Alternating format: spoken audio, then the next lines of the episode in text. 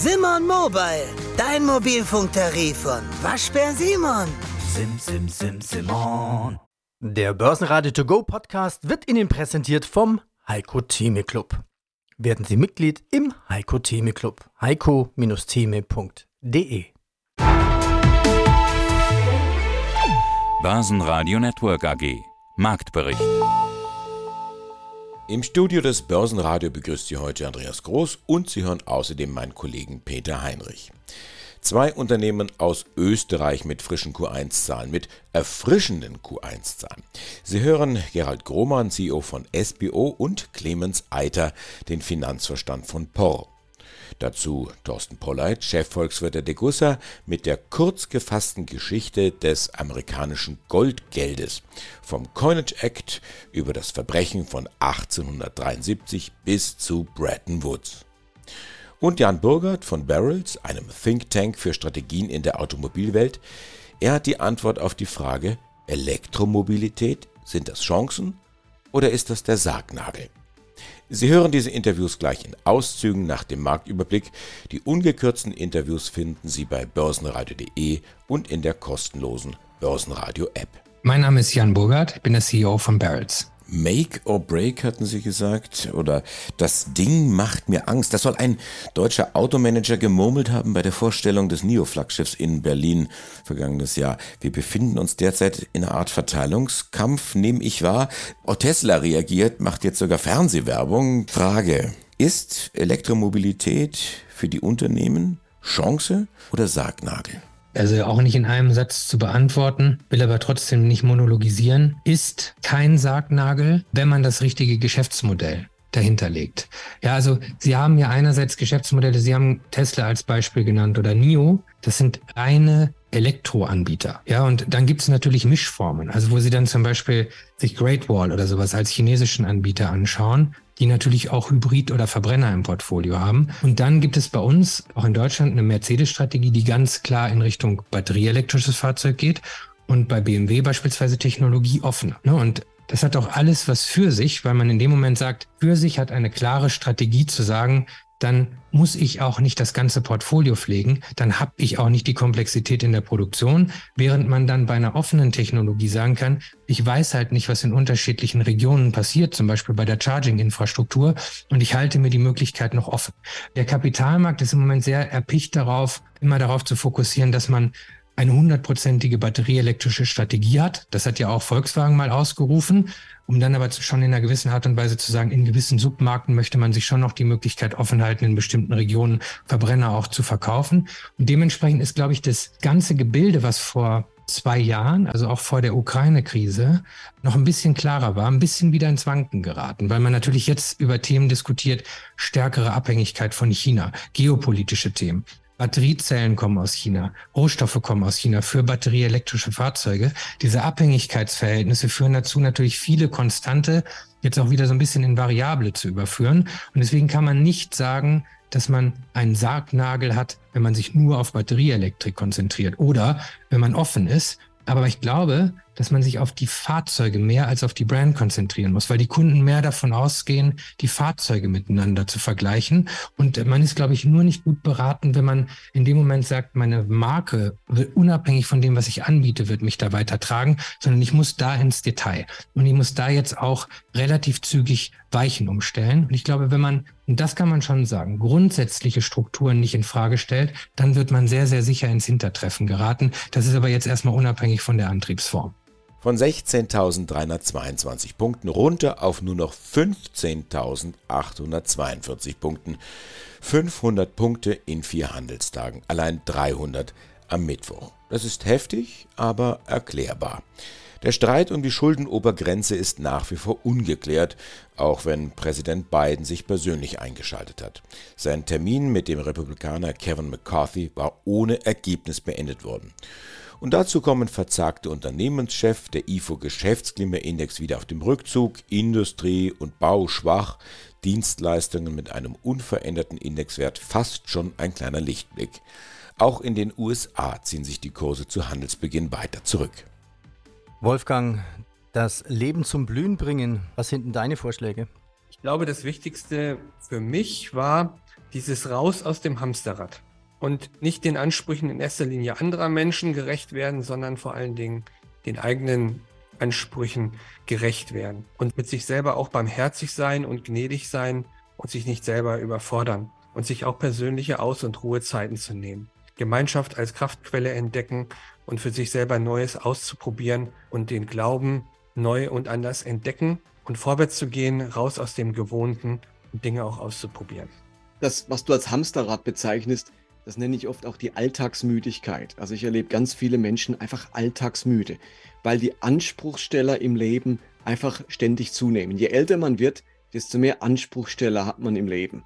Und das, da kann man gar nichts dagegen machen. Das ist eigentlich einfach die Entwicklung des Lebens. Wenn ich dran denke, als Student, da hatte ich doch kaum Anspruchsteller. Vielleicht der Professor, der wollte, dass ich die Arbeit abgebe. Oder als Schüler, da war es vielleicht der Lehrer, der wollte, dass ich die, die Hausaufgaben mache. Aber die Anspruchsteller nebenzu, irgendwann bin ich dann verheiratet. Dann wird auch der Partner ich meine das ist gar nicht negativ, aber zum Anspruchsteller. Natürlich hat er dann auch Bedürfnisse an mich. Und dann kommen die Kinder und die sind Anspruchsteller. Und dann habe ich einen Beruf und der Chef ist Anspruchsteller. Der will, dass die Arbeit fertig wird. Und irgendwann ist mein Besitz Anspruchsteller. Jetzt habe ich plötzlich ein Auto und das Auto muss aber in die Werkstatt und das muss zum TÜV und der stellt Ansprüche sozusagen. Und dann irgendwann sind vielleicht meine eigenen Eltern in der Lebensphase, wo sie zum Anspruchsteller werden. Lange Zeit waren die Eltern für mich da. Jetzt muss ich plötzlich für die Eltern da sein, weil sie vielleicht dement sind oder gebrechlich sind. Mhm. Und irgendwann wird meine eigene Gesundheit zum Anspruchsteller, weil ich nicht mehr so kann, wie ich wollte. Jetzt tun die, das Rheuma fängt an, jetzt tun mir die Knie weh und, und, der, und ich habe einen Bandscheibenvorfall. Also die Anspruchsteller im Leben nehmen zu. Das lässt sich nicht ändern. Und genau deswegen ist es so wichtig, Spielraum im Leben zu haben. Sonst werden wir komplett überfordert, je länger wir leben sozusagen. Und es gibt ein ganz spannendes Experiment, das mal durchgeführt wurde.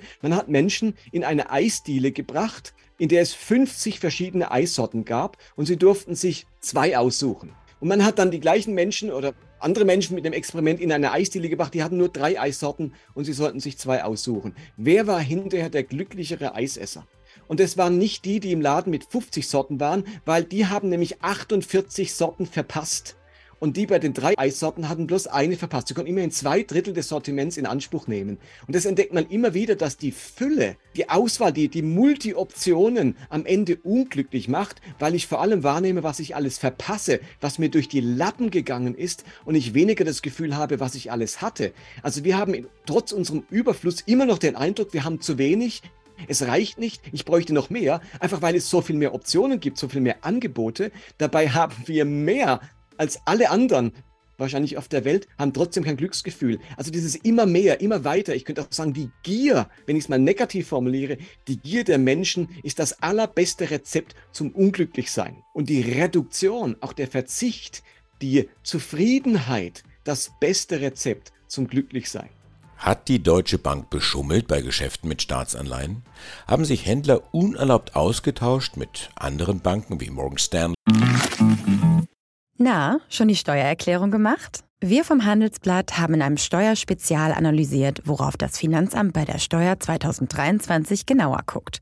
In unserem PDF-Ratgeber finden Sie die wichtigsten 16 Neuerungen, Einstiegstipps für Elster und vier Wege, wie Sie das Maximum herausholen.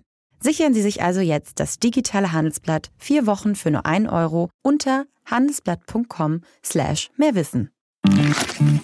Der City HSBC oder Royal Canada diesen Verdacht hegt die Wettbewerbsbehörde der Engländer. Deutsche Bank Aktien verlieren am Mittwoch 2,3 Prozent. Das Vorstandsinterview. Quartalsbericht. Ja, schönen guten Tag. Mein Name ist Clemens Seiter. Ich bin CFO der Paul Group. Ich möchte das Interview beginnen mit einem Zitat. Wir waren wie auf Drogen. Zitat Ende. So hatte Oberporianer Strauß das Jahr 2022 beschrieben. Lief also rund, Rekordzahlen. Jetzt natürlich die Frage, wie läuft das Jahr 2023 an? Weiter im Drogenrausch oder setzt irgendwie leichter Entzug ein? Das Jahr 2023 ist sehr gut angelaufen. Wir haben eine Steigerung unserer Produktionsleistung von rund 10 Prozent. Und was den Ausblick äh, auch sehr positiv macht, wir haben weiter eine Steigerung im Auftragsbestand. Der ist gestiegen auf mehr als 8,2 Milliarden Euro. Und mit dem sehen wir auch eine sehr gute Basis für die Entwicklung in 2023. Also deutlich mehr Umsatz, 14 Prozent hatte ich gefunden, gestiegen auf 1,3 Milliarden Euro, 7 Prozent mehr Ergebnis, 54 Millionen Euro Auftragsbestand, den hatten Sie gerade angesprochen, 8,2 Milliarden Euro. Wenn ich das jetzt vergleiche mit dem Umsatz 22, das waren 5,8 Milliarden, das klingt beruhigend, sage ich als Laie zunächst einmal. Aber die Pessimisten, die könnten jetzt an dieser Stelle einwenden, Vorsicht, Abschwünge sieht man in der Bauindustrie immer mit Verzögerung, gerne mal mit zwei Jahren Verzögerung. Wir sehen keinen Abschwung. Wenn Sie sich unseren Auftragsbestand anschauen, dann sehen Sie, dass der für mehr als nur ein Jahr reicht. Also das heißt, wir haben eine Visibility von mehr als einem Jahr und die Lücke, die wir für die Produktionsleistung im Jahr haben, die ist im heurigen Jahr in 2023 kleiner, als sie im Vorjahr zur selben Zeit war. Das heißt, wir sehen keinen Abschwung. Wir sehen nach wie vor ungebrochene Nachfrage, vor allem im Infrastrukturbereich, im Tiefbaubereich, in unseren Märkten, in CEE, in Polen, aber auch Infrastrukturbedarf in Deutschland, Österreich, das wissen Sie wahrscheinlich auch. Hier gibt es eine Menge an beispielsweise Tunnelbauprojekten, die hier ausgeschrieben werden, auch Brückensanierungen, die bei Ihnen ganz gefragt sind. Und wir sehen eigentlich aus diesen Gründen heraus eine ungebrochene Nachfrage und sehen noch keinen Abschwung. Diese blauen Porcontainer mit dem markanten gelben Schriftzug, die verteilen sich über ganz Europa. Ich komme jetzt gerade aus Frankfurt zurück. Also da stolpern ja an jeder Straßenecke mehr oder weniger über ihre Container. Was sind denn da die jüngsten und vor allen Dingen die interessantesten Märkte in Ihrer Expansionsstrategie? Ja, zunächst einmal vielen Dank. Ich nehme das als Kompliment. Die starke Wahrnehmung. Wir arbeiten an unserer Marke und wie Sie sagen, die Container sind für wahr ein Zeichen, sind Präsenz und das hilft uns auch dabei, die Märkte weiterzuentwickeln. Grundsätzlich muss man sagen, dass die Gruppe in den letzten 10, 12 Jahren unter Karl-Heinz Strauß sich mehr als verdoppelt hat. Zuvor war POR eine mehr oder weniger in Österreich agierende Baugruppe. Mittlerweile haben wir sieben Heimmärkte, die neben der Dachregion vor allem CEI bespielen. Polen, Rumänien, Tschechien, Slowakei. Das sind jetzt aber auch die Märkte, auf die wir uns konzentrieren. In denen wollen wir wachsen, in denen haben wir starke Marktpositionen uns aufgebaut die auch die Basis dafür bildet, dass wir nicht nur in den Umsätzen, sondern auch in den Ergebnissen wachsen dort und der Bedarf, insbesondere den es an Infrastruktur gibt, aber auch, wie gesagt, im öffentlichen Hochbau oder im Industriebau, der wird dafür sorgen, dass wir uns hier weiter gut und gesund entwickeln. Bei Warte heißt es offensichtlich Aktie leer. Über 12 Prozent schmieren die Kurse ab. Ein Analyst von Goldman Sachs senkt in einer aktuellen Studie den Daumen. Verkaufen, Kursziel 15 Euro. Schönen guten Tag, mein Name ist Gerald Groben, ich bin Vorstandsvorsitzender der Schiller Blackman Oilfield Equipment AG. Ja, und aus dem Börsenradiostudio begrüßt Sie Peter Heinrich. Mit Ihrem Werkzeug kann man noch Öl und Gas bohren. 2022 schon vervierfachte die Schöller Blackman Oldfield Ausrüstungsfirma das Ergebnis und der Auftragseingang war auf einem Allzeithoch von 0,65 Milliarden Euro. Wie viel davon haben Sie eigentlich in Q1 schon abarbeiten können? Ja, Q1 hat sich nahtlos an das erfolgreiche Jahr 2022 angeschlossen sind wir sehr, sehr froh drüber. Und das ist auch der Grund, um Ihre Frage zu beantworten, warum auch unser Umsatz hier doch sehr schön gestiegen ist gegenüber dem Q1 2022, nämlich um 47 Prozent auf etwas über 147 Millionen.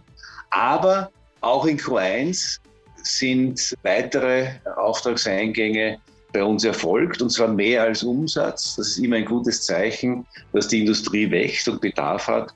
Wir hatten also allein im ersten Quartal einen Auftragseingang von rund 157 Millionen. Also die Reise geht schön weiter. Ja, und das Ergebnis nach Steuern, um noch eine Zahl zu nennen, haben Sie nahezu verdoppelt, rund 21 Millionen Euro. Lassen Sie uns SBO besser verstehen. Fangen wir doch mal mit den größten Kunden an. Wer sind die größten Kunden von Ihnen? Ja, unsere Kundenbasis ist in der Zwischenzeit schon sehr heterogen. Auf der einen Seite sind es die drei bis vier großen Ölfield-Service-Gesellschaften wie Schlumberger, Baker Hughes, Halliburton, aber auch Weatherford. Aber auf der anderen Seite zählen auch die großen Ölgesellschaften zu unseren Kunden, sowohl die nationalen wie Petrobras, Saudi Aramco, ADNOC, als auch die internationalen wie Shell, Philips, Conoco und viele andere. Und so gesehen sind wir breit aufgestellt, nicht nur geografisch. Schöller Bleckmann hat ja ein weltumspannendes Netz, nicht nur von Vertriebsgesellschaften, sondern auch von Produktionsgesellschaften. Und so gesehen haben wir hier einen ganz guten Mix. Mein Name ist Thorsten Polleit, ich bin der Chefvolkswirt der Degussa. Und auch der Autor des Degussa Marktreports. Ich bin Andi Groß im Börsenradiostudium. Der Degussa Marktreport trägt in dieser Woche den Titel Eine kurze Geschichte des amerikanischen Goldgeldes. Herr Pollert, so ganz kurz ist die ja nicht. Also sie begann ja schon vor 300 Jahren mit dem Coinage Act. Das war doch eigentlich eine gute Sache. Warum? Was ich mit kurz meine, ist die Länge des Aufsatzes. Und richtigerweise sagen Sie, Herr Groß, dass es bis 1792 zurückreicht. Das goldene Erbe des US-Dollar. In der Tat war es so, dass im äh, Münzgesetz von 1792 äh, der Dollar als die Währungseinheit der Vereinigten Staaten festgelegt wurde. Und gleichzeitig wurde auch festgelegt, dass der Dollar in Feingehalt Silber und Feingehalt Gold definiert war. Damit entschieden die Amerikaner sich, damals war noch Alexander Hamilton, der US-Finanzminister, für einen sogenannten Bimetallismus. Also Gold und Silber waren das Geld, der Dollar war in Gold und Silber definiert. Und das war eine Ordnung der US-amerikanischen Währungsverhältnisse und hat den Amerikanern auch hartes, solides und gutes Geld gebracht. Was ist eigentlich dann äh, passiert? Weil ich hatte ja gesagt, eigentlich eine gute Sache. Was ist das weniger Gute? Ja, das weniger Gute war, dass die amerikanische Gesetzgebung ein Austauschverhältnis definiert hatte äh, zwischen Silber und Gold. Und zwar 15 Unzen Silber entsprachen einer Unze Feingold. Und äh, das führte dann dazu, dass es Ungleichgewichte gab. Und zwar der Marktpreis für Silber gab nach relativ gesehen zum Gold. Und dann gab es das sogenannte Wirken des Greshamson Gesetzes. An der Stelle äh, weise ich nur darauf hin, das führte dazu, dass von etwa 1792 bis 1834 de facto Silber umlief. Das Gold wurde gehortet und Amerika war in der Zeit auf einem Silberstandard. Der zitierte Sir Thomas Grisham, da geht ja die Geschichte noch weiter zurück. 1519 bis 1579 war er unterwegs, war Finanzberater Königin Elisabeth I. von England und, vielleicht auch ganz interessant, hat die Londoner Börse gegründet. Und er hatte gesagt, und das ist quasi dieses in Anführungszeichen Gesetz, das schlechte Geld verdrängt stets das Bessere aus dem Umlauf. Also ich darf noch hinzufügen, Herr Groß, dass das vom Staat überbewertete Geld, das vom Staat unterbewertete Geld verdrängt. Das ist ein ganz wichtiger Zusatz. Ansonsten würde sich zwischen dem relativ schlechten Geld und dem besseren Geld ein Wechselkurs äh, einpendeln, der die Verwendung beider Geldarten ermöglichen würde. Das war aber nicht der Fall, weil man quasi feste Wechselkurse vereinbart hatte. Und das bezeichnet dann das Greshamsche Gesetz, dass unter dieser Bedingung, dass der Staat also eingreift und die Austauschverhältnisse fixiert, dann das überbewertete, also schlechte Geld, das vom Staat unterbewertete, also das gute Geld verdrängt. Und genau das ist auch passiert in den Vereinigten Staaten von Amerika. Und übrigens ab 1834 galt das Umgekehrte. Da gab es eine Gesetzesänderung, die führte dazu, dass das Gold überbewertet. Klartext Wirtschaft. Der Podcast für die Macherinnen und Macher von morgen. Mein Name ist Andrea Gerhardt. Mein Name ist Frank Fercher. Wir reden hier über alles, was die Wirtschaft bewegt. Wir sprechen über alle wichtigen Fragen. Zum Beispiel, welche technischen Innovationen beeinflussen denn eigentlich das moderne Unternehmertum? Oder mit welchen Strategien kann der aktuelle Fachkräftemangel effektiv bewältigt werden? Hört rein. Überall, wo es Podcasts gibt wertet war, nun gegenüber dem Silber. Und dann wirkte das Greshamsche Gesetz wieder und die Goldwährung ging um und das unterbewertete Silber, das wurde dann gehortet. Netflix geht jetzt gegen Schwarzseher vor. Der beliebte Sport des Teilens von Login-Daten soll in Zukunft kosten. Mit 5 Euro sind Sie dabei. Und bei geschätzten 100 Millionen Account-Schmarotzern kann da ordentlich was zusammenkommen.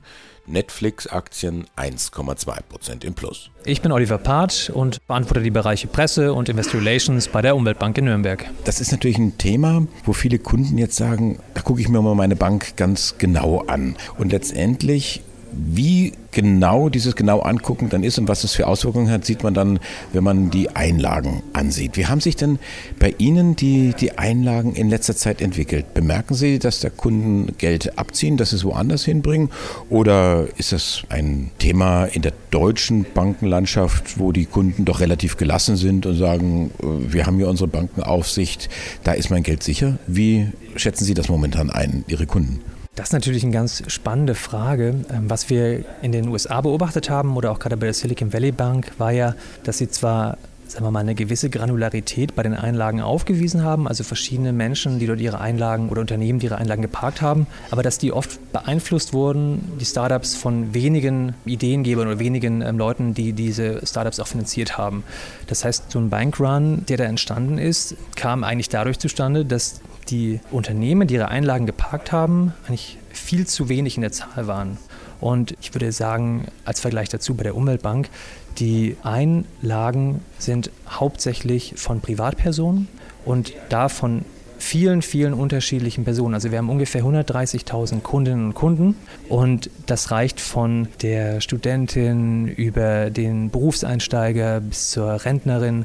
Teilweise sind da auch Babys, die noch gar nichts von ihrem Konto wissen, aber die Eltern haben schon einen Sparplan abgeschlossen. Das heißt, wir haben da einfach eine viel, viel größere Menge an Menschen. Und die, was wir gerade beobachten können, ist, dass die relativ gelassen darauf reagieren. Also wir was wir größtenteils merken, ist, dass ein bisschen Bewegung ist von kurzfristigen Anlagen zu längerfristigen Anlagen. Hatte ich ja vorhin schon erwähnt, dass da die Zinsen auch deutlich höher sind. Und im Grunde ist es das. Wir haben ja, sagen wir mal, nicht so die klassischen Zinshopper bei der Umweltbank, sondern Menschen, die auch bei uns sind, weil sie eben ihr Geld nachhaltig anlegen wollen. Wenn sie das nicht wollen, dann gehen sie zu einer anderen Bank. Also wenn sie nur auf den Zins aus sind, kommen die meisten Menschen nicht zu uns. Grundsätzlich würden Sie schon sagen, ein grünes Anlegen, nachhaltiges Anlegen widerspricht nicht dem Renditegedanken. Nein, vielmehr finde ich, kombiniert sich beides wunderbar. Also nachhaltig anlegen heißt ja auch zukunftsfähig anlegen. Und wenn nun mal die erneuerbaren Energien die Energieform der Zukunft sind, dann habe ich da vielleicht auch eine gute Möglichkeit, damit Geld zu verdienen. Und das sehen wir auch bei uns. Wir entwickeln uns ja seit über 25 Jahren sehr gut und waren von Anfang an profitabel. Also seit dem ersten Jahr. Und von daher sehe ich da eine gute Möglichkeit, auch mit dem Konto bei uns oder mit unseren Fonds Nachhaltigkeit und Rendite zu verbinden. Guten Tag, mein Name ist Andreas Aufschneider. Ich bin Vorstand der MS Industrie AG mit Sitz in München. Ich habe mir mal die Zahlen angeschaut. Powertrain und Ultraschweißen verhalten sich 70 zu 30, also die Umsatzseite sehr stark Powertrain-lastig, aber beides liefert dann irgendwo einen vergleichbaren Beitrag zum Ertrag.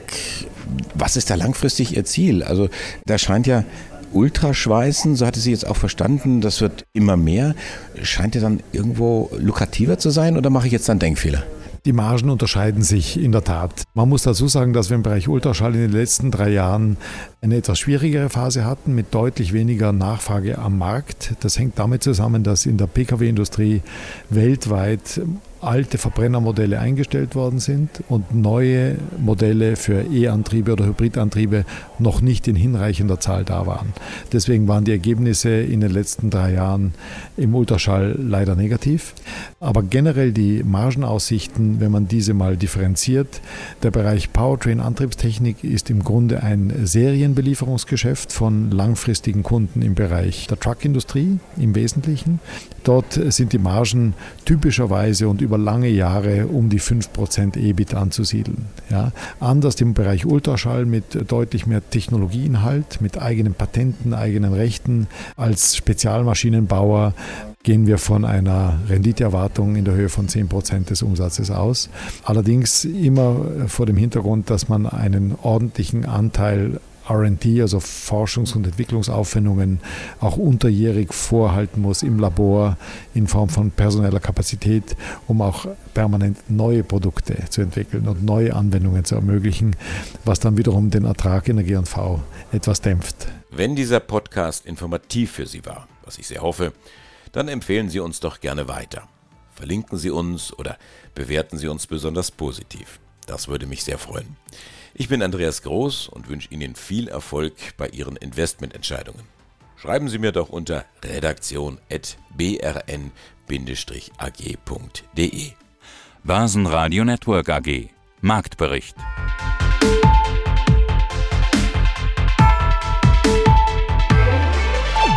Das Börsenradio Nummer 1. Börsenradio Network AG. Der Börsenradio To Go Podcast wurde Ihnen präsentiert vom Heiko Theme Club. Werden Sie Mitglied im Heiko Theme Club. heiko-theme.de